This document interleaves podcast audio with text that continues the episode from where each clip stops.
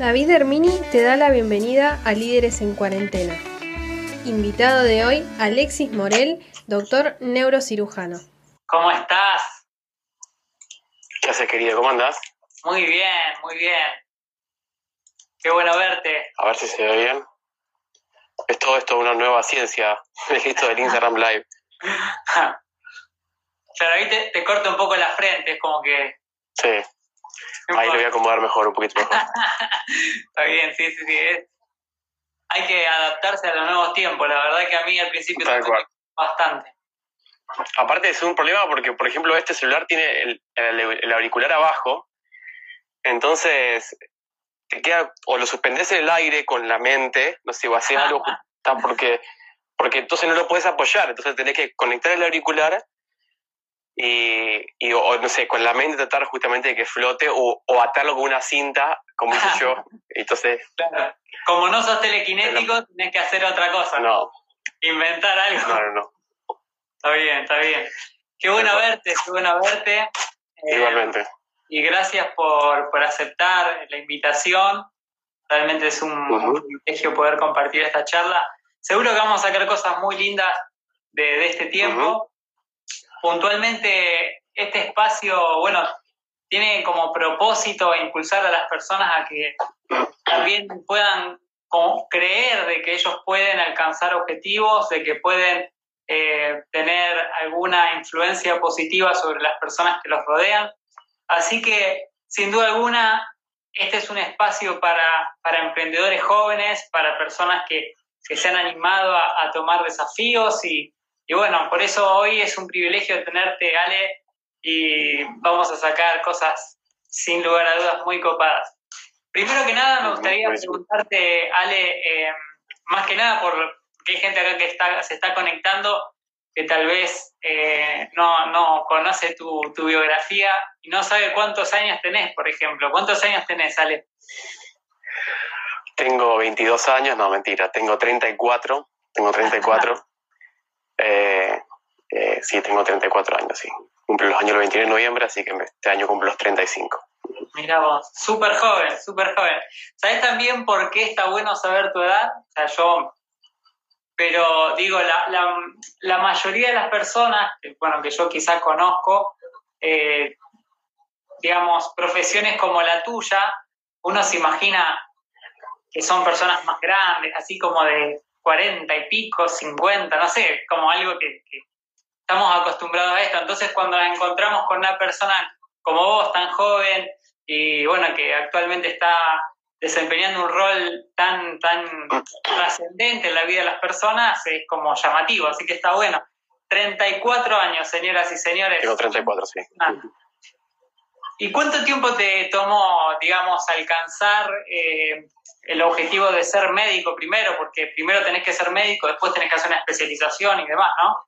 ¿Cuánto tiempo te demoró en, en lograr el objetivo de ser médico y después de eh, hacer la especialización como, como neurocirujano? Sí, eh, bueno, es, una carrera bastante larga dentro de todo, o sea, eh, yo, bueno, yo arranqué a los 18 años, apenas, termi- apenas terminé la, la- la secundaria, o sea, cuando yo, yo estudié en la Universidad Nacional de Rosario, cuando yo en- em- arranqué a estudiar es- había un examen de ingreso justamente para todos los que querían hacer medicina, así que, bueno, me preparé para el examen de ingreso, rendí el examen, entré a la facultad, arranqué primer año, hice hasta tercer año, ahí en ese, en ese momento tuvo una crisis de, de vocación, dejé la facultad, Mm, dejé la facultad casi un año entero. eh, bueno, estaba concentrado quizás que los más lo mío eran, eran otras cosas, que bueno, con los negocios y que estaba buscando un poco lo que yo quería hacer. eh, me sentí un poco encasillado en la facultad y hay cosas que todavía no me, o sea, como que no me hacen sentir muy cómodo, pero después me di cuenta que realmente era lo mío, así que volví a tomar, retomar justamente los estudios un año después. Y ahí me recibí cuando tenía, me parece que 25 o 26 años por ahí.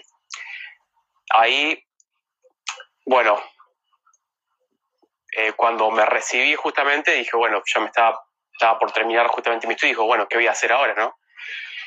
En ese momento yo siempre pensaba hacer una carrera académica, durante la facultad había hecho algo de investigación, había hecho algo de docencia, fui cinco años docente de la facultad, hice tres años y pico, casi cuatro de investigación en la facultad también. Y yo sabía que, me gusta una carrera académica y empecé a averiguar para hacer una maestría o un doctorado. Yo, siempre quise estudiar en el exterior. Me fui a Buenos Aires, participé en un par de ferias, busqué universidades y todo, pero en ese momento me di cuenta que si yo, como que, como que si yo empezaba por ese camino, hacer una especialidad después ya más de grande iba a ser muy difícil, entonces dije, no, voy a hacer una especialidad primero. Y no sabía qué hacer. Y dije, bueno, voy a hacer, siempre me ha gustado la salud pública, yo hice investigación en, medicina y sociedad, en, lo que sería la, más la parte social de, medicina, siempre me ha gustado muchísimo, en epidemiología también. Yo, bueno, aparte, aparte de ser médico, yo soy técnico en epidemiología también, que es un título intermedio que te da la facultad si vos haces un cierto, unas, ciertas, unas ciertas cosas, ¿no? Y dije, bueno, no sé, voy a hacer algo, bueno, yo también durante la facultad también estudié teología, como, como vos, David, así que eh, tenía un poco la, el sueño justamente de poder trabajar y servir a otras personas en otros continentes, en otras latitudes, eso siempre lo tuve. Y, y bueno, dije, ¿qué hago? Entonces hablé con algunas personas y cuando empecé a hablar con algunas personas dije, bueno, mira, lo que necesitas, hace falta justamente es personas que puedan hacer un poco de todo. Entonces dije, bueno, entonces yo tengo que ser médico de familia. Y me metí con eso, durante la carrera me gustaron cualquier cantidad de especialidades, pero la primera que me había gustado cuando yo antes de entrar había sido en neurocirugía. Y no estaba recontra indeciso y me decían, pero ¿qué tiene que ver una cosa con la otra? Me dice, ¿qué tiene que ver neurocirugía con médico de familia? Son cosas re diferentes. yo también estaba un poco perdido. Y, y, yo un poco no me creía posible ser neurocirujano. Era como que era algo que, yo decía, pero es como, me parecía imposible. Digo, ¿cómo voy a ser neurocirujano yo? Pensaba, Muy complejo. Yo quería hacer algo más fácil. ¿no? Sí, me parecía algo como inalcanzable. Yo decía, digo, esto es imposible, solamente, no sé, yo pensaba que los neurocirujanos eran personas que como que no se duermen en una vitrina, ¿entendés? Y como que ah, están ahí y lo sacan para operar, ¿me entendés? Parecía algo que era inalcanzable. Pero bueno, ya había, y no había nunca conocido un neurocirujano, pero siempre me había gustado. Yo, inclusive cuando estaba por rendir el examen de ingreso, yo sabía que yo decía, mira, digo, yo quiero ser neurocirujano. Después me duró como cuatro meses hasta que empecé a estudiar anatomía del sistema nervioso y dije, esto es imposible, chao. pero siempre fue así, realmente fue así. Después de ahí, pero siempre me ha quedado, me había quedado justamente un poco esa, esa, esa, esa cosa picando ahí. Pero yo lo que sí tenía en claro es que yo quería hacer, yo quería trabajar con gente y quería un poco, quería servir a las personas. Eso es lo que yo, eso siempre lo, tuve bien en claro desde, desde, chico. Desde que tengo 11 años en realidad, ahí fue cuando se hice el médico. Genial, ya tenías claro el juramento hipocrático ahí a full. Sí, sí, hay un libro que si lo leyó, se lo recomiendo a todos los que tienen esa vocación, esa vocación de curar de Henry Denker. Ese libro me, me, voló la cabeza, como dicen, me cambió totalmente. Dije, yo quiero ser médico. Lo cerré y dije, quiero ser médico, sí, me, encantó.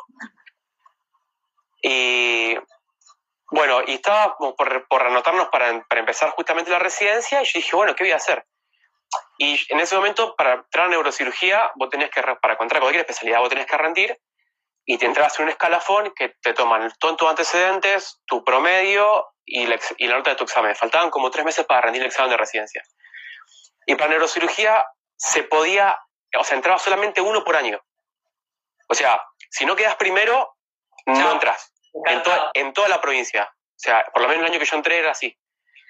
Entonces, yo dije, pero y aparte, la complejidad que tiene aparte de eso, es que vos tenés que poner all-in. O sea, si vos no entras, si vos te anotás en neurocirugía, pero no entras, no puedes elegir otra especialidad.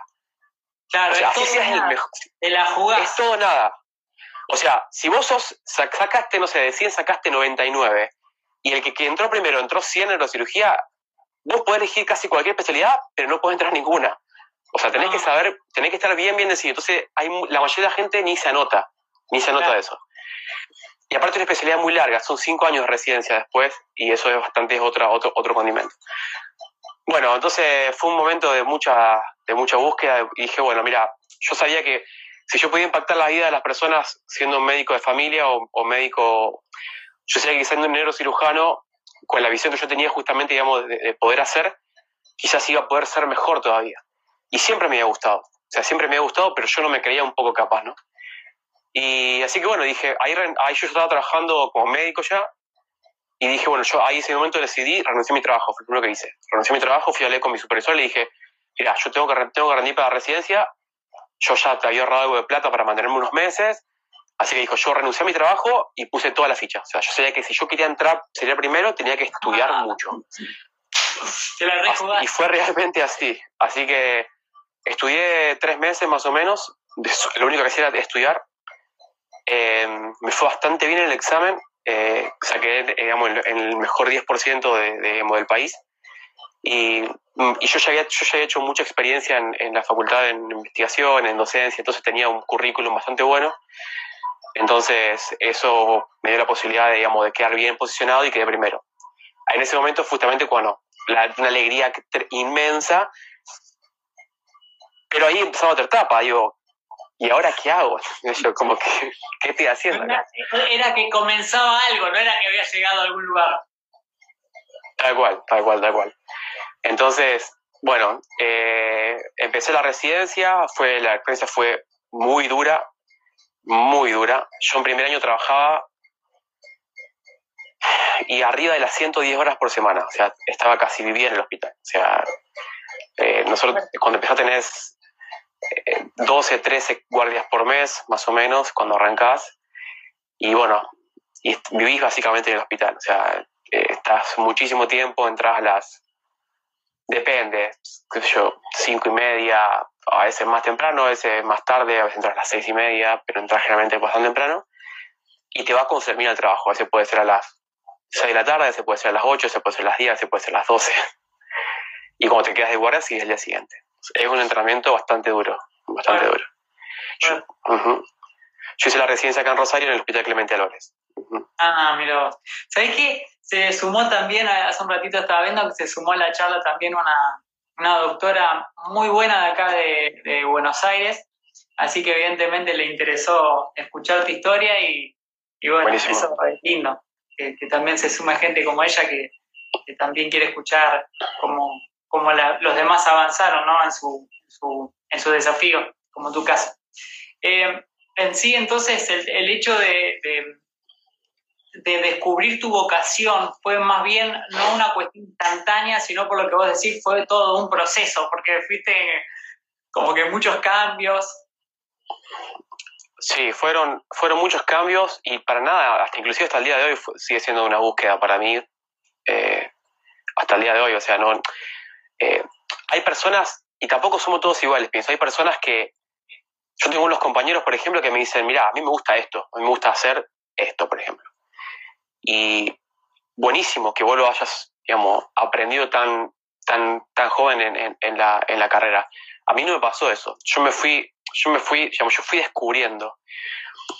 Y, y eso fue un poco parte, digamos, de, de, de- de también de conocer gente. Y esto quizás es algo que le puede servir a muchos, eh, lo- digamos, que es que yo aprendí que me gustaba la investigación e investigando. Yo aprendí que me gustaba la docencia enseñando. O sea, no es que me acuerdo que estábamos, estaba, yo estaba en, parece que en cuarto año de la facultad, o en tercero, en tercero o en cuarto año de la facultad estábamos dando algunas clases sobre salud pública y sobre pediatría y sobre algunas cuestiones que tienen que ver con, con, con, digamos, esas cuestiones. Y me acuerdo que vino una, una señora que había tenido hecho una maestría de, de, de salud pública en Londres. eh, me acuerdo que me había encantado su charla. Yo dije, wow, mira cuánto sabe esta mujer, qué bueno sería poder estar con ella. Y era un seminario que eran tres clases consecutivas de 40 minutos cada una. Entonces yo me acuerdo que me levanté, eh, en un, un auditorio gigante, o sea, había un montón de gente, y la corrí. La corrí, la señora la corrí, la corrí, la corrí. Y le toqué dijo, me presenté, le dije, mira, digo, mi nombre es Alexis, yo me encantó, digo, yo quiero saber un poco qué, qué más lo que trabajan ahí. Y esa, esa inquietud llevó a tres años y medio de investigación trabajando con ella. Qué bueno. Y ahí fue que yo, Como que el establecer ese vínculo fue clave. Tal cual, tal cual, fue, fue, exclusivamente así. Inclusive eh, ganamos un primer premio en la facultad con trabajo que hicimos, ¡Wow! pero si yo, me hubiese, que- si yo me hubiese quedado sentado, eso no hubiese pasado. Es genial, genial lo que estás diciendo, porque muchas personas por vergüenza, por el temor al que van a decir, y se quedan en el molde, ¿viste? En esos momentos, a pesar de que hay algo como que, que les quema adentro, que los hace saltar de la silla, como que a veces los, los temores, las vergüenzas son más, más, más pesados, que, el empuje. Entonces, qué importante es jugársela, qué importante es tomar esa decisión ahí y decir, bueno, me la juego. Sí, y, y algo también que, que, bueno, en otras cosas a veces me ha pasado, que hay un montón de gente que está dispuesta a ayudarte.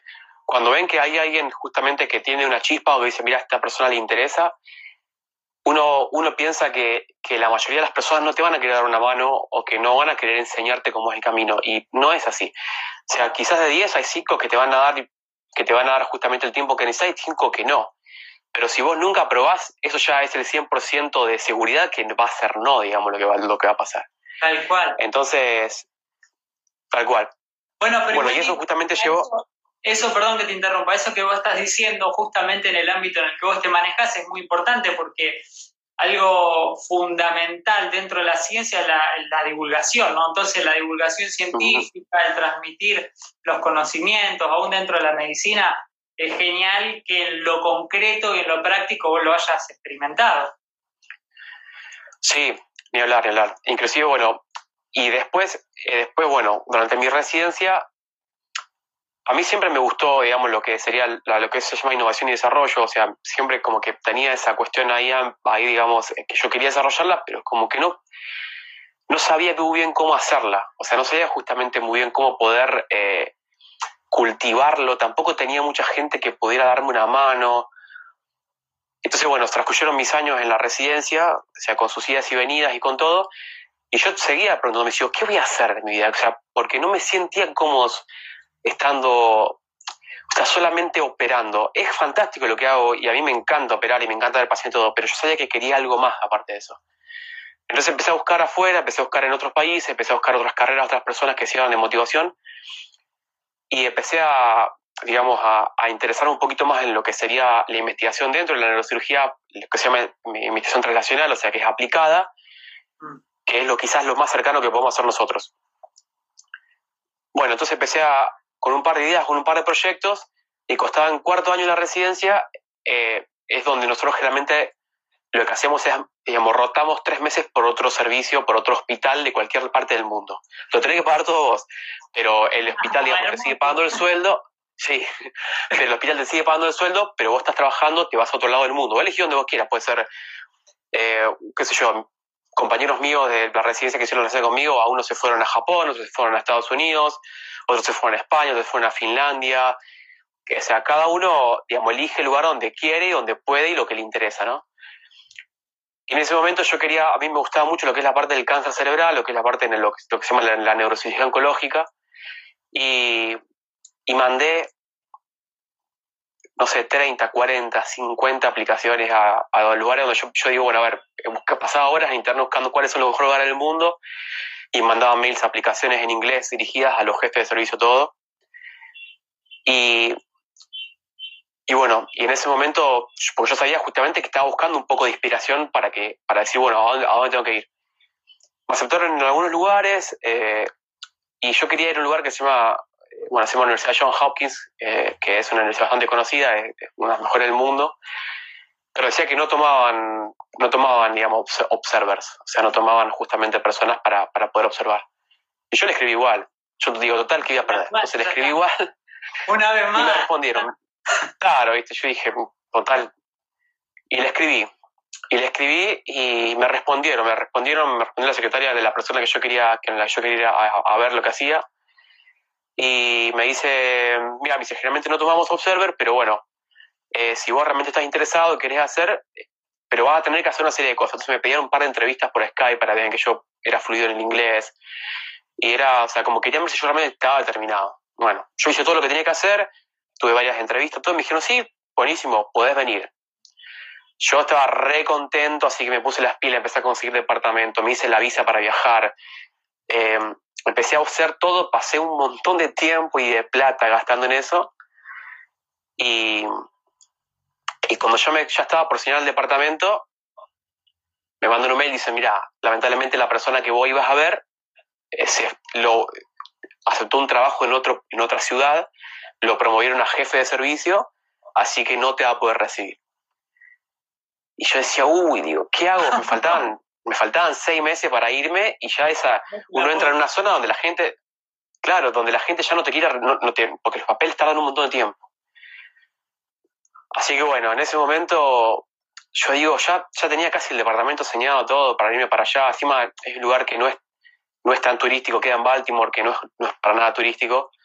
Entonces era medio difícil conseguir lugar. Bueno, había conseguido lo que a mí no me cerraba. Y también en ese tiempo estaba trabajando justamente en el, en el, hospital. Yo estaba con algunos proyectos de investigación. Eh, bueno, digamos, eh, más que todo, el hospital, el, hospital Clemental es un hospital que tiene muchos muchos accidentes de tránsito, lamentablemente.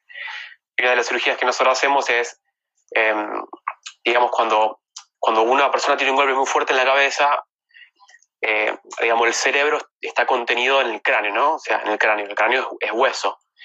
Y el hueso no se puede expandir, digamos.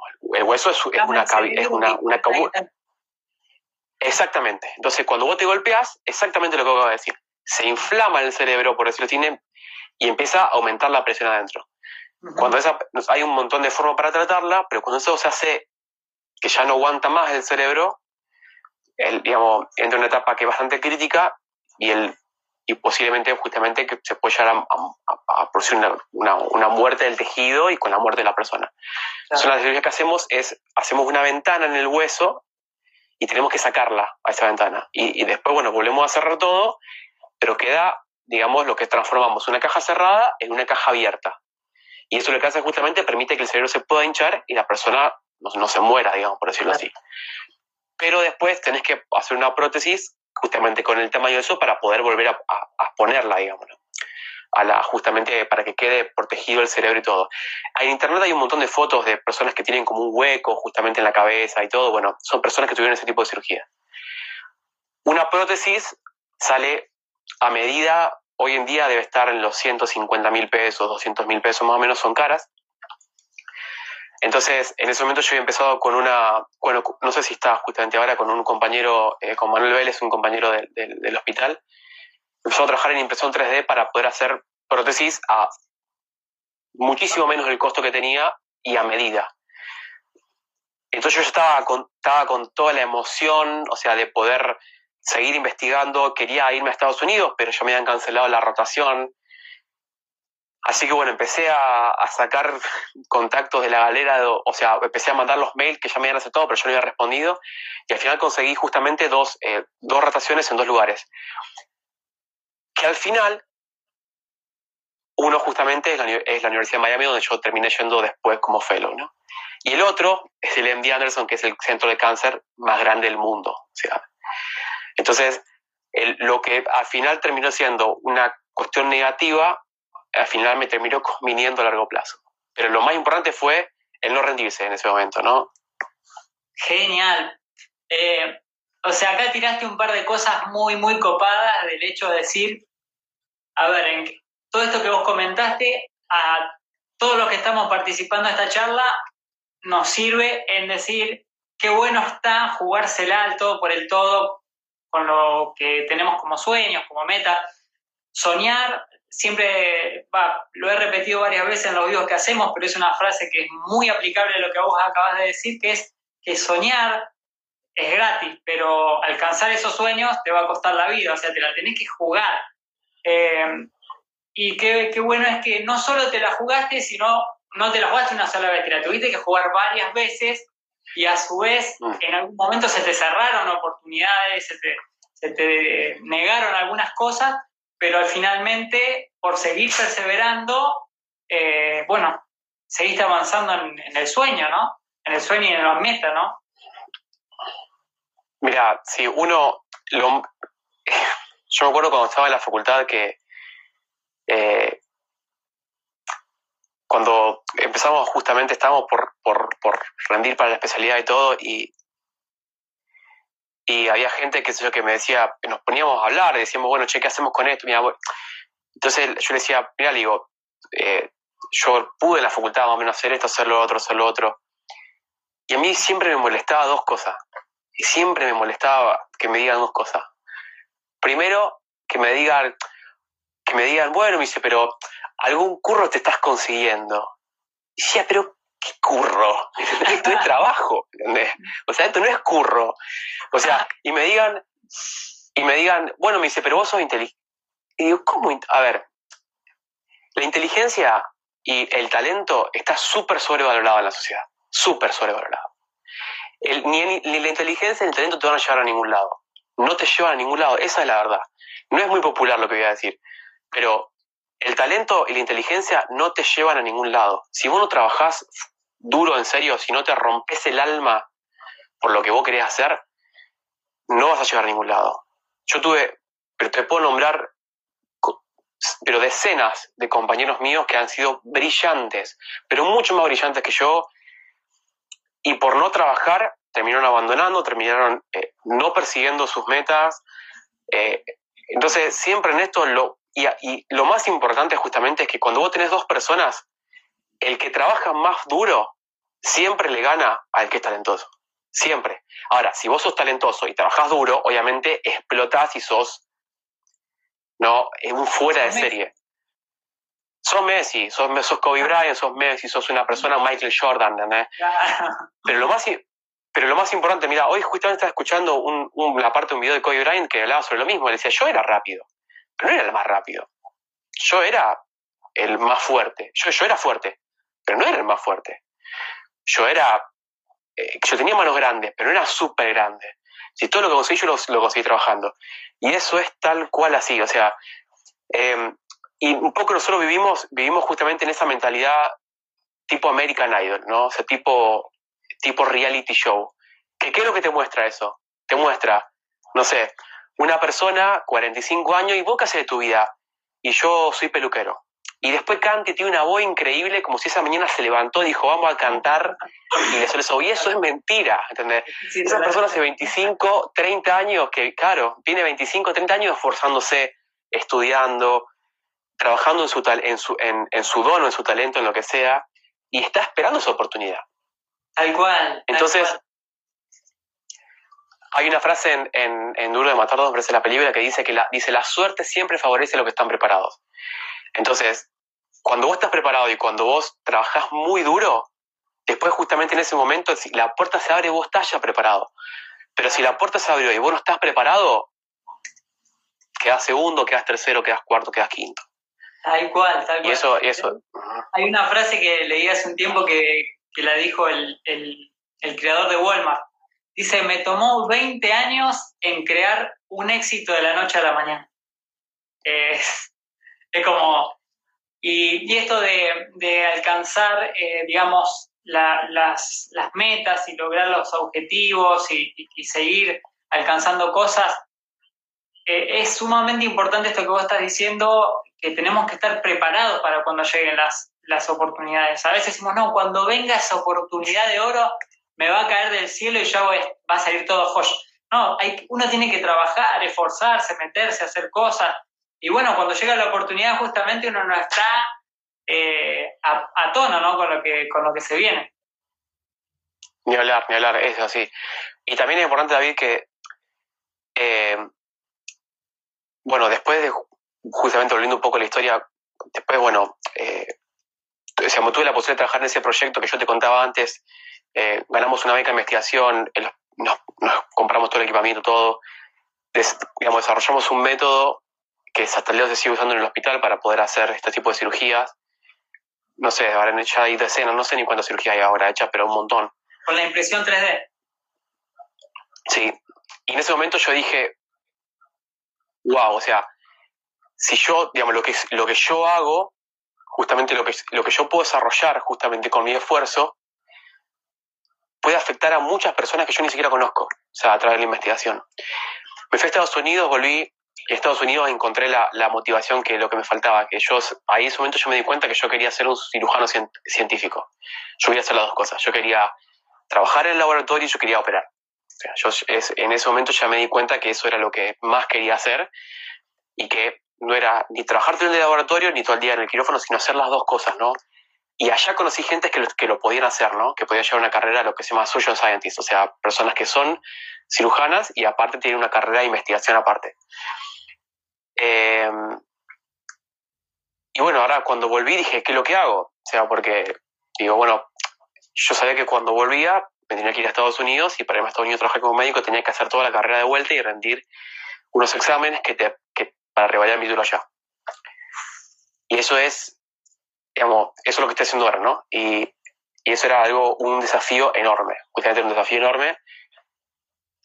Y bueno, así que me preparé, yo dije, estaba súper motivado, estaba con la moral allá arriba, justamente. Y después pasaron un montón de cosas justamente en mi vida, pasaron justamente un montón de cosas en mi vida, que lo que hicieron justamente básicamente es agarrar todos mis planes y cambiarlos justamente de la noche a la mañana. Y bueno, yo en, en, eso yo volví más o menos en diciembre de 2016. Yo cuando apenas volví, tuve justamente que, o sea, que, hacerme, bueno, cargo de la jefatura de porque mi, mi superior estaba embarazada, ya habíamos, estaba embarazada, estaba por tener un bebé. Entonces, eh, yo tenía que hacerme cargo antes de la jefatura. Y en todo esto, y en todo esto justamente, eh, yo estaba súper motivado y digo, bueno, yo ya tengo todo lo que tengo planeado. Yo tenía todo justamente ordenado el dominó para ver lo que tenía que hacer un paso después del otro, todo así, todo así, todo así. Y enero del 2017, por una tragedia familiar, justamente todo, todos, pero todos mis planes, todo lo que yo tenía, se hicieron añicos. Entonces en ese momento yo tenía, digamos, había perdido un ser querido, tenía parte de mi familia internada, yo era, tenía, digamos, que estar con la jefatura residente, y quizás esto obviamente que es un poco personal, pero, pero ¿por qué te lo quiero contar justamente vos? Porque, porque nosotros somos personas, nosotros no somos robots que, que vos le pones una ficha y hacen cosas y no paran nunca. Nosotros somos personas y en la vida te van a pasar cosas. O sea, en la vida te van a pasar cosas que vos no, no tenés control y te van a pasar cosas que o ya te pasaron cosas. O sea, o ya te pasaron cosas hay cosas que te afectan a vos, que eso que fueron parte, obviamente, de, tu niñez, o sea, o fueron parte justamente de tu adolescencia, o fueron parte, digamos, de, tu juventud. Y es una mochila que una vez uno carga. Y uno muchas veces no, tiene control sobre, puede ser cosas, a mí me pasaron, aparte de otras cosas más, pero, pero en ese momento, o sea, yo decía, bueno, digo, no me puedo ir a Estados Unidos, ¿qué voy a hacer? Y en ese momento aprendí algo muy importante aprendí un montón de cosas, ¿no? Pero aprendí algo muy importante, que eso es lo que un poco lo quería compartir con vos. Es que a veces uno va a sentir que va con toda, que va a 100 kilómetros por hora. A veces te va a sentir que va a 50. Y a veces va a sentir que va a 1. A veces va a sentir que, va, que corres, a veces va a sentir que gateás, a veces va a sentir que caminás y se tiene que arrastrarte. Y, y el objetivo en ese momento es arrastrarte, pero no abandonar. Yo en ese momento dije, bueno, digo, ¿qué, ¿cómo voy a hacer con mi vida? Yo pensaba, digo, tengo que abandonar mi carrera, tengo que voy a renunciar, ¿cómo voy a hacer para hacer todo con esto? Pero yo dije, mira, si yo abandono ahora, no, o sea, esto no va a cambiar lo que pasó, no va, no va a liberar mi dolor, esto no va a ser más fácil para mí. Y todos mis sueños de ayudar al otro no los voy a cumplir. Entonces, en ese momento yo dije, bueno, vamos a concentrarnos solamente en poder, podemos poder, poder gatear, digamos. Y ahí, ahí empezó todo de vuelta. Entonces, eso, eso quizás a muchos de ustedes ya le pasó. O sea, ya te pasó que hay momentos en los cuales tu vida te pasaron un montón de cosas y uno dice, mira, yo en este momento no aguanto más. Pero lo importante en ese momento es no abandones. O sea, quizás obviamente, si sea, de uno te va a llevar dos, te va a llevar tres, o te va a llevar cuatro, te va a llevar cinco, pero mientras uno se mantenga en la carrera, no abandones, vos vas a llegar. Al, al fin y al cabo, no importa cuándo llegaste, no importa si tardaste uno, dos, tres, cuatro, cinco, diez años. Y hoy, o sea, al paciente no le importa si, a ver, lo importante justamente es que vos puedas llegar. Y nadie, o sea, y luego no puedes dejar de lo, que, de lo que te pasa o de que tu pasado defina para siempre tu futuro. Y eso es algo que para mí fue recontra poderoso, porque después justamente, digamos, después de, de todo lo que, bueno, después de unos meses y todo, yo ya me sentaba, estaba un poco mejor, yo había un poco estado, digamos, estaba superando otras etapas de mi duelo y todo. Y en ese momento yo me daba cuenta de que, de que yo digo, bueno, yo, yo tengo un pasado, tengo vivencias, ¿no? Yo tengo dos opciones. O puedo dejar que las evidencias me frenen, o puedo dejar que la vivencia se convierte en alguien que, soy, que yo soy y que me ayuden a, comprender cosas que yo no comprendía hasta ese momento. Yo trabajo con gente que tiene, a mí me gusta la neurocirugía oncológica, yo trabajo con gente que tiene tumores que son graves. ¿Qué significa? Que se va, posiblemente el promedio de vida es de un año. O sea, mucho, para la mayoría son, es un diagnóstico casi de que se van a morir en un año. Entonces es re duro. En ese momento yo dije, cuando volvía justamente, a, cuando yo, a medida que, que seguía teniendo pacientes y todo, yo dije, yo me daba cuenta que yo podía entender una parte del dolor de ellos que hace, antes no lo podía entender. Yo podía ponerme en su lugar, podía tener una mayor empatía, podía comprenderlos, podía... Y dije, wow, o sea, en vez justamente de dejar que, que, todo la, que todo justamente las vivencias y todo el dolor y un montón de cosas a mí me, me frene, pues sí, bueno, mira, yo puedo usar esto como una herramienta para tener mayor empatía y para luchar más fuerte para que, para que alguien más no sufra, pensaba. Y eso para mí fue, no solamente fue sanador, sino que fue como un empuje. Pasaron el tiempo y, me acuerdo que tuve, tuve un paciente que, que, con 24 años ya había tenido dos cirugías de, por un cáncer cerebral, por un tumor cerebral. Y pobre flaco, yo me acuerdo, digo, este flaco es más, más joven que yo y tiene que pasar por todo esto y la familia estaba desesperada. La familia estaba desesperada, como los papás, yo hablaba mucho con los papás, ¿viste? Y, y como ahora que yo tengo un hijo también, lo, lo puedo entender y digo, eh, y me preguntaba, me dice, bueno, Alexis, me dice, pero ¿qué más podemos hacer? Me dice. Y, y ya había mucho todo, o sea, ya había hecho todo lo que se podía hacer y todo lo que ya le había operado dos veces. Y me dice, bueno, pero, ¿pero qué seguimos? ¿Hacemos un plan nutricional? Me dice, vamos, un psicólogo, me dice, ejercicio físico, me dice, y yo me di cuenta y digo, mira, yo no, no, no sé sobre eso. Y ahí fue cuando, cuando, cuando se activó esa, esa área justamente empática y dije, esto, esta gente necesita que alguien luche por ellos. Esta, persona necesita que alguien luche por ellos. Obviamente que esto fue un ejemplo y no, el médico no puede trabajar siempre de esa forma, no porque si no te, te, destruye. Pero necesitan, necesitan una persona que, que, luche por ellos. Y me puse a estudiar. Yo ya había, estado estudiando un tiempo sobre, como, como, digamos, sobre algunas cuestiones digamos, que tienen que ver más que todo con el metabolismo y con el, el, el cáncer en sí. Y lamentablemente este paciente deterioró muy rápido, no lo pude ayudar mucho, pero, ese, pero me di cuenta en ese momento que había un área de, de, investigación que en esa parte que la gente no conocía mucho y los médicos no conocían mucho. Entonces, esto fue en, en los principios del 2018. Yo ya estaba terminando mi año como jefe reciente en el hospital. Eh, mi esposa estaba embarazada y en ese momento me llega, yo ya, yo ya había decidido, digo, no, es, no sería lo mejor que yo me ponga ahora a rendir todos mis exámenes y todo, entonces habíamos pensado quizás podíamos irnos a Europa a, a yo perfeccionarme todo y vivir un tiempo allá. Y me acuerdo que en ese momento recibo un mail con una beca. Recibo un mail que dice, mira, para postularse para una beca, en, para hacer un, como si fuera un, un fellow o un posgrado, tiene muchas formas diferentes de decirlo, de neurocirugía oncológica en una universidad de Estados Unidos y el, digamos, el Congreso de Cirujano Neurológico de Estados Unidos te pagaba todo. O sea, te pagaba todo para que vayas tres meses allá a estudiar allá.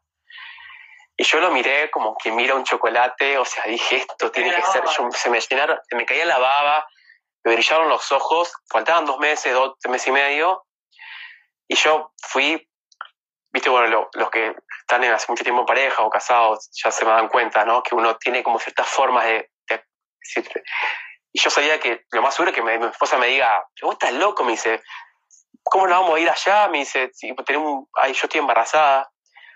Me acuerdo que fui y le dije, mira, le digo, amor, le digo, mira lo que salió, le dije, qué lástima. Yo pensaba, yo que no. Y me dice, ¿por qué qué lástima? Y sí, le digo, porque ¿cómo vamos a hacer? Y me dice, no, me dice, vos anotate, me dice, y para anotarse era con un proyecto de investigación, Después tenía que escribir un proyecto de investigación, y el proyecto de investigación anónimo pasaba por un comité y ahí te puntuaban y el mejor proyecto de investigación ganaba. Entonces era algo así bien. Me dice, mira, me dice, ¿vos, ya, ¿vos lo querés? Me dice, ¿vos? Yo le digo, sí, seguro. Me dice, bueno, me dice, anotate. Y yo le dije, yo ya tengo el proyecto. Yo quiero, yo quiero, yo en ese momento estaba estudiando bastante sobre lo que es eh, una dieta especial para, los, para justamente para poder ayudar a los pacientes que tienen, que tienen cáncer cerebral que se llama, dieta, se llama dieta cetogénica, ¿no? Estaba, es bastante usada para perder peso, pero también tiene otras aplicaciones ahora. No es exactamente la misma dieta usada para perder peso, pero es similar. Y me acuerdo que pasé dos meses encerrado, escribiendo, escribiendo, escribiendo. El proyecto obviamente era en inglés, así que... Eh, y escribí, escribí todo el proyecto entero y lo presenté. Y me acuerdo que estaba esperando con uno. Yo estaba por terminar mi jefatura reciente, yo tenía que decidir dónde iba a trabajar, tenía que decidir un montón de cosas. Y mi esposa tenía fecha para julio. y tenía visto también un montón de inseguridades, o sea, de yo salía de la residencia, me tenía que insertar en el mercado laboral acá en Rosario, desde empezar a trabajar en el ámbito privado, todo, era todo un desafío re grande, con un bebé en camino, viste, un montón de cosas. Una locura. Pero, una locura, sí, una locura total.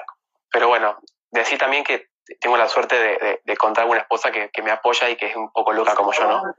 No tuviste que utilizar ninguna herramienta de persuasión. La semana pasada estuvimos con Franco Piso, que es un capo de laboratorio de la persuasión. No tuviste que utilizar ninguna herramienta. Apenas le dijiste, le dijo, sí, dale para adelante. La, la única herramienta de persuasión que usé es que la beca era en Miami, en la Universidad de Miami. Entonces, cuando ella escuchó Miami, dijo, puede ser. Entonces, sí. Em, pero bueno, después de ahí, y bueno, me acuerdo que cuando, cuando recibí el mail que yo había quedado primero en el ranking, no lo podía creer, estaba súper contento, pero por otro lado digo, ¿qué hice?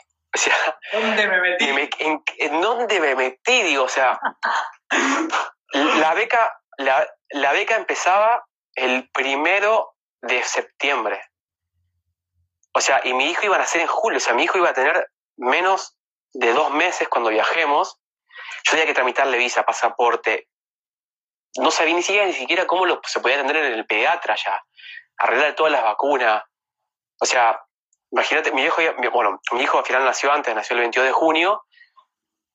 Entonces dijimos, bueno, ¿y qué hacemos? Entonces, bueno, hay una perorata de, de cuestiones de todo, pero nos fuimos los tres. Nos fuimos los tres allá. Eh, así que mi hijo estuvo tres meses allá también, un poco más. Y ahí fue cuando yo, y ahí fue, digamos, yo, para mí fue realmente muy importante porque pude eh, trabajar un montón con gente que son los líderes en lo que yo quiero hacer, o sea, son líderes mundiales en lo que yo quiero hacer. Y aprendí muchísimo, trabajé, publicamos papers juntos, eh, me ayudaron un montón, me mentorearon un montón lo que se refiere a la mentalidad de cómo poder llegar. Pero lo que yo le te quería comentar, David, más que todo con esto es que, o sea, cuando uno generalmente ve, ve, digamos, ve el éxito, así sea cualquier cosa, el éxito de que te compraste un auto, el éxito de que compraste una casa o que ganaste el mundial, lo que sea, no importa. Uno tiene como la cierta idea de pensar de que las personas son tocadas con una varita o que no, que no tienen problemas y, yo, y nada que ver. O sea, a mí, digamos, uno llora, se frustra, tiene un montón, digamos, de cosas que, le han salido, a mí me han salido mal, pero muchísimos proyectos me han rechazado ideas, me han cancelado cuestiones, eh, pero lo más importante justamente en ese caso es, no abandonar, o sea, seguir justamente en la carrera. Si tenés que mandar 50 cartas para que, y no te aceptan, manda 50 más. E, en algún momento alguien te va a decir que sí, y cuando te ven justamente de que sos una persona, y si no te dicen que sí porque sos capaz, te dicen porque te quieren decir, bueno, basta, flaco. ya lo cansaste. No, me molestes más, ¿me entendés? Pero, pero no importa, o sea, eso, y la gente te, y la gente se da cuenta de eso. Cuando vas a ver que vos tocas y la puerta, tocas puerta, a un momento alguno se te va a abrir. Entonces, muchas veces, y la mayoría de las personas que llegan, o sea, o digamos que pueden tener una carrera, no, no lo hacen porque son capaces, lo hacen porque se esfuerzan, más que, más que digamos que, que la media en ese sentido. Entonces, en ese sentido es, es, un poco, eh, por eso es importante, porque todo el mundo puede llegar con esfuerzo. Todo el mundo puede llegar con esfuerzo. No hace falta ser tocado ni con una bonita imagen, ni siquiera ser inteligente.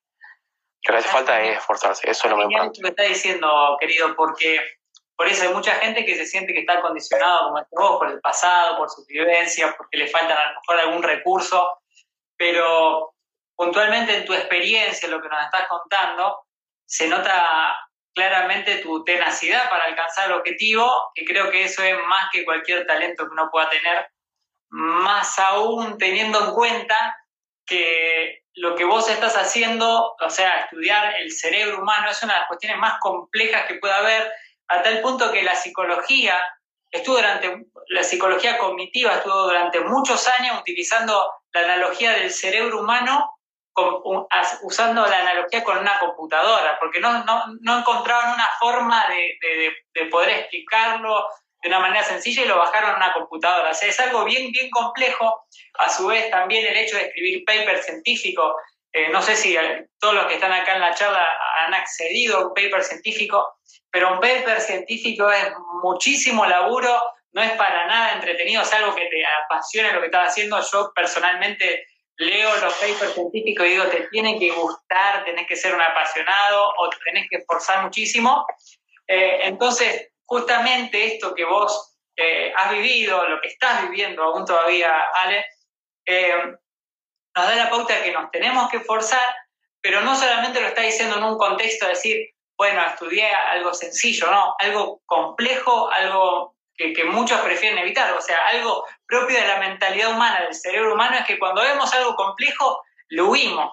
O sea, es como que está un Instagram, por ejemplo, una charla de Instagram, estando flacos hablando de, no sé, de, del fútbol, del fútbol, que no era nada malo, pero es algo sencillo, algo que nos gusta, algo que nos mueve emociones, y dice, wow, eso está re bueno, y lo, y lo miren. Ahora cuando te hablan de esfuerzo, de que de que hay que meterle, qué sé yo, y capaz que algunos te dicen, y no sé, prefiero otra cosa, más sencillo. Eh, entonces, llevándolo a nuestra actualidad, creo que, esto que estamos hablando ahora, un problema muy grande que hay en la actualidad, que muchos lo, estamos enfrentando, más aún en la cuarentena, es el hecho de, procrastinar. Es decir, cosas que la podemos hacer, la podemos hacer hoy, decimos, deja para mañana lo que, o sea, no hagas hoy lo que puede hacer mañana. Justamente cuando uno está apuntando a metas como la que vos te proyectaste, tenés que ser una persona que no podés ser un procrastinador compulsivo. Nos gustaría, sería muy bueno que para los que estamos escuchando esta charla nos puedas transmitir alguna idea de cómo evitar la procrastinación, que te, algo que te haya ayudado a vos. Mi esposo se va a reír porque es una palabra que yo uso mucho, porque ah, procrastinar, sí. Mira, te voy a contar una, te, voy a contar, te voy a ser sincero. Yo soy un procrastinador compulsivo. Pero ¿sabes, qué, ¿sabes cuál es la diferencia? Sí, tal cual. Yo no soy, o sea, no, hay personas que son innatas que pueden hacer las cosas automáticamente. Yo no, yo no soy así. A mí me cuesta un montón. Pero ¿sabes cuál es? ¿Sabes qué es lo que más me ayudó en eso? Y quizás es algo que, que lo puede ayudar a mucha gente. Yo trato de ser sincero conmigo mismo. O sea, eso es lo más importante. No te mientas. Porque si vos te mentís, eh, ahí ya fallaste. Cuando yo me levanto en la mañana, o cuando yo evalúo mi día, y yo miro y digo, acá procrastiné. O acá no hice lo que tenía que hacer. Entonces, me miro al espejo y digo, Alexis, eso está mal, hay que cambiarlo. Entonces, que yo, por ejemplo, una, una, una pavada en la cuarentena, ¿no? Yo siempre me quise levantar temprano, siempre me costó un montón. Y, siempre me, cuesta, yo siempre, siempre estudio de noche, entonces tengo una cuestión, digamos, innata de poder estudiar de noche, pero ahora que tengo una familia y todo me cuesta mucho porque más en la cuarentena, ¿viste? Tengo un hijo de dos, casi dos años, entonces estudiar acá es muy difícil. Claro.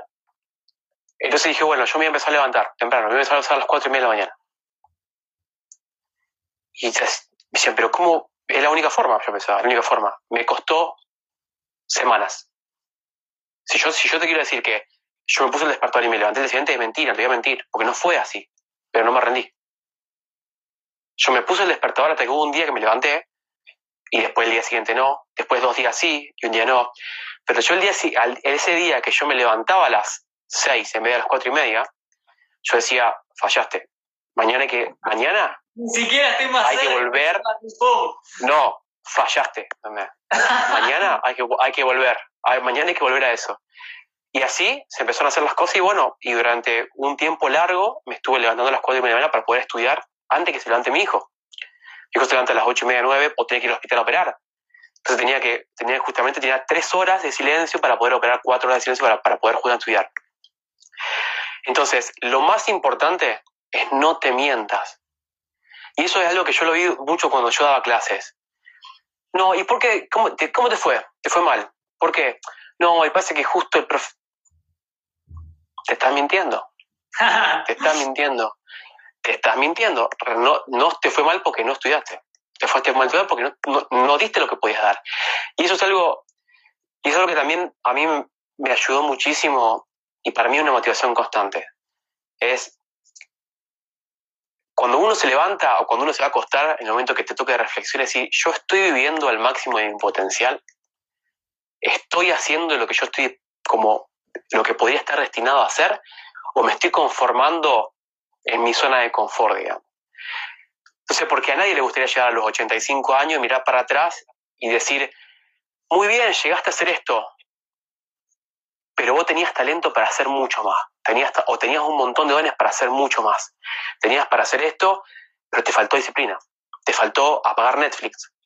Te pagó, o sea, te faltó eh, no mirar una hora y media de YouTube por día. Podías mirar mirado 15 minutos de YouTube por día. Yo en eso trato de no mentir a mí mismo. Yo trato de ser sincero. Y, a ver, y no soy perfecto. Me pasa que a veces, viste cómo es, te pones a estudiar y miras la televisión y decís, che, Mirta Legrand tiene un nuevo corte de pelo y, y, eso fue a una hora y media de televisión, ¿entendés? O sea, yo, también, también me pasa. ¿Quién se lo Pero ahí, sí, o pensar, no sé, cualquier pavada, ¿viste? Si, uy, mirá un video, cómo hacer donuts caseras, ¿entendés? Y eso fue una maratón de YouTube. A mí también me pasa. No es que a mí no me pasa eso. Claro. Pero cuando, pero cuando lo veo, digo, no, esto tiene que cambiar, esto tiene que ser diferente, mañana tiene que ser diferente. Al día siguiente, Sí, en lo, que, en lo que haya fallado, yo trato de no mentirme. Digo, no, Alexi, vos tenés que. No hay excusas. No hay excusas. O sea, eliminar las excusas de tu vida. ¿Sí? ¿Y por qué necesito esto? Porque me excusa. No hay excusa. Tu pasado no es una excusa. Que no tenés recursos muchas muchas veces no es una excusa. Porque uno puede buscar recursos. Uno toca puertas y alguno se te va a abrir que uno no es inteligente el 99% de las veces es una excusa, que la gente es injusta es muchas veces una excusa, porque si vos tenés 10, 5 que son injustos y 5 que no son injustos con vos, pero va de vuelta, levántate, sacudite el polvo, como dicen, y volvé a probar, pero no te rindas. Entonces, eso con la procrastinación es mirarse al espejo y decir, ¿estoy realmente dando, estoy realmente esforzándome para ir a donde quiero llegar? O estoy dejando que la mediocridad me, me gane, por decirlo así. Eso para mí es, lo... Está excelente, está excelente. ¿Sabes por qué? Porque primero que eh, está bueno escuchar eh, esa sinceridad, ¿no? Porque si no es como que a veces se, se, vende esto de decir, no, yo la verdad que la tengo atada, la tengo re clara, yo la, la manejo re bien, no tengo ningún problema. La verdad es que todos en algún punto nos encontramos eh, enfrentando nuestras limitaciones, nos encontramos con frustración, con cosas que no nos salen, pero justamente está en nosotros poder trascender todo eso y, alcanzar los objetivos. Entonces está excelente esto que, estás eh, compartiendo. Ya casi que nos estamos quedando sin tiempo, pero te quería hacer una pregunta también respecto a lo que, a lo que vos hacés, ¿no? Em, hay un dicho que dice algo así como que cuando una, una persona, se, un escritor, por ejemplo, se equivoca, agarra la, agarra la, hoja, la rompe y la tira, la tira al tacho de basura, pero cuando un médico se equivoca, sus errores se tapan con tierra. es, bastante la presión, ¿no? La, bastante la presión, la responsabilidad que tiene cumplir un rol como el que cumplís vos. Entonces, sería bueno que también nos hables un poquito sobre cómo vos lidias con las presiones o con esas responsabilidades que, son fuertes, ¿no? Em, mira, eh, uno siempre, uno en todas las personas se equivocan. O sea, digamos, y todas las personas cometen errores y así todo lo que es muchas veces frustrante de la cirugía es que no, así vos hagas todas las cosas bien, las complicaciones van a estar. Hay cirugías que tienen un 3% de complicaciones y unas que tienen un 10% de complicaciones y tienen un 15%. Entonces, así vos de todo bien, las cosas van a ser mal. Eh, mira, lo más importante justamente en este caso es también ser sincero con uno mismo. y poder, si vos diste todo lo que diste y si vos en tu entrenamiento no te dejaste nada, es como cuando jugar al fútbol y vos sabés que le metiste todo lo que tenías, perdiste muchas veces, pero no dejaste, dejaste todo en la cancha. Perdiste, pero vos sabés que vos diste todo. Ahora, vos no puedes dejar todo y perder en la cirugía y sentirte de la misma manera. Pero sí lo que puedes hacer es dejar todo antes, o sea, entrenarte con la mayor intensidad posible, conocer tus limitaciones y buscar ayuda. O sea, buscar ayuda. Por ejemplo, eh, nosotros todo el tiempo, yo estoy todo el tiempo buscando ayuda de cirujanos más grandes, gente que tiene más experiencia. Si yo no me siento cómodo con una cirugía, yo no la hago directamente. Porque no, no voy a yo, si uno, necesita sentirse cómodo y necesita tener una cierta como pericia, no, no, no pericia, pero sí, no solamente con eso, sino con las complicaciones. Entonces uno necesita dominar una cirugía para poder rezarla tranquilo. Si yo no me siento cómodo, yo llamo a alguien y, y siempre vos apuntás a lo mejor. Siempre uno tiene que justamente que apuntar a lo mejor. Y a veces cuando, cuando, cuando las cosas no salen como, como, como, como uno planea, uno sabe justamente que uno apuntó a lo mejor. Tiene que ver con un montón de cosas, tiene que ver con cómo uno planifica la cirugía, si vos planificaste bien, no te faltó ningún instrumento, hiciste todo lo que tenías que hacer, todo, y las cosas así todos salieron mal, porque eso pasa, pasa todo el tiempo. Hay cosas que lamentablemente que uno no maneja, el cuerpo es muy complejo y uno no maneja todos los, todos los outcomes, todos los resultados, justamente. Uno está tranquilo, uno hizo lo mejor posible para ese paciente. Entonces, eh, y eso es, eso es lo que te da la tranquilidad. Lo que te da la tranquilidad justamente es que uno hace las cosas bien. A veces, cuando uno se equivoca, lo que uno tiene que hacer es aprender a decir, bueno, esto no, ¿qué es lo que yo, qué es lo que uno puede sacar de ese error? Y el que no te vuelve a pasar. Quizás no del error en sí conceptual, pero quizás eh, te faltó, no sé, hay una complicación que quizás no chequeaste dos veces lo mismo, o eh, yo conocí cirujanos, por ejemplo, que tuvieron una cierta cirugía, tuvieron una complicación quizás hace 20 años atrás. Me acuerdo que escuché al, que en ese momento era jefe del servicio en la Universidad de Miami contar una, una cirugía donde un paciente se complicó muy joven y se murió. Y, y él y, yo cada vez que lo veía operando esa paciente, yo decía, ¿por qué este tipo es tan obsesivo con la cirugía? Y es como que me, no, no me cerraba mucho, porque digo, pero chequea las cosas un montón de veces. Y es porque en su momento aprendió justamente de, una complicación. Claro. Eh, pero sí siempre tiene que ver con, poder dar lo mejor de uno, ¿no? O sea, eso es lo principal. Dar lo mejor de uno y por eso eso es lo que también te permite tener limpia, con, limpia conciencia después, ¿no? O sea, decir, bueno, di lo mejor, traté de hacer lo mejor que pude, eh, eh, gasté todos los recursos que había a disposición y bueno, y no, se pudo, es algo que me excede. Está bueno eso, está muy bueno. Y, te digo, vale, ya nos estamos quedando sin tiempo, pero te digo la verdad, la charla fue excelente porque en medio de todo esto, de esta conversación, surgieron cosas muy copadas y te agradezco un montonazo, un montonazo por tu tiempo, nos quedan 25 segundos. Así que te mando un abrazo grande, esta charla está para volver a verla, si Dios quiere la semana que viene ya va a estar en YouTube también para que puedan compartirla si quieren y si no va a estar en mi perfil de, Instagram. Muchísimas gracias eh, Alexis, un privilegio compartir con vos y bueno, Dios lo que compartieron esta charla. Sinceramente creo que nos llevamos muchas cosas. Si te gustó esta charla, te invitamos a que puedas escucharlas en vivo los miércoles a las 8 de la noche en el perfil de Instagram david.armini.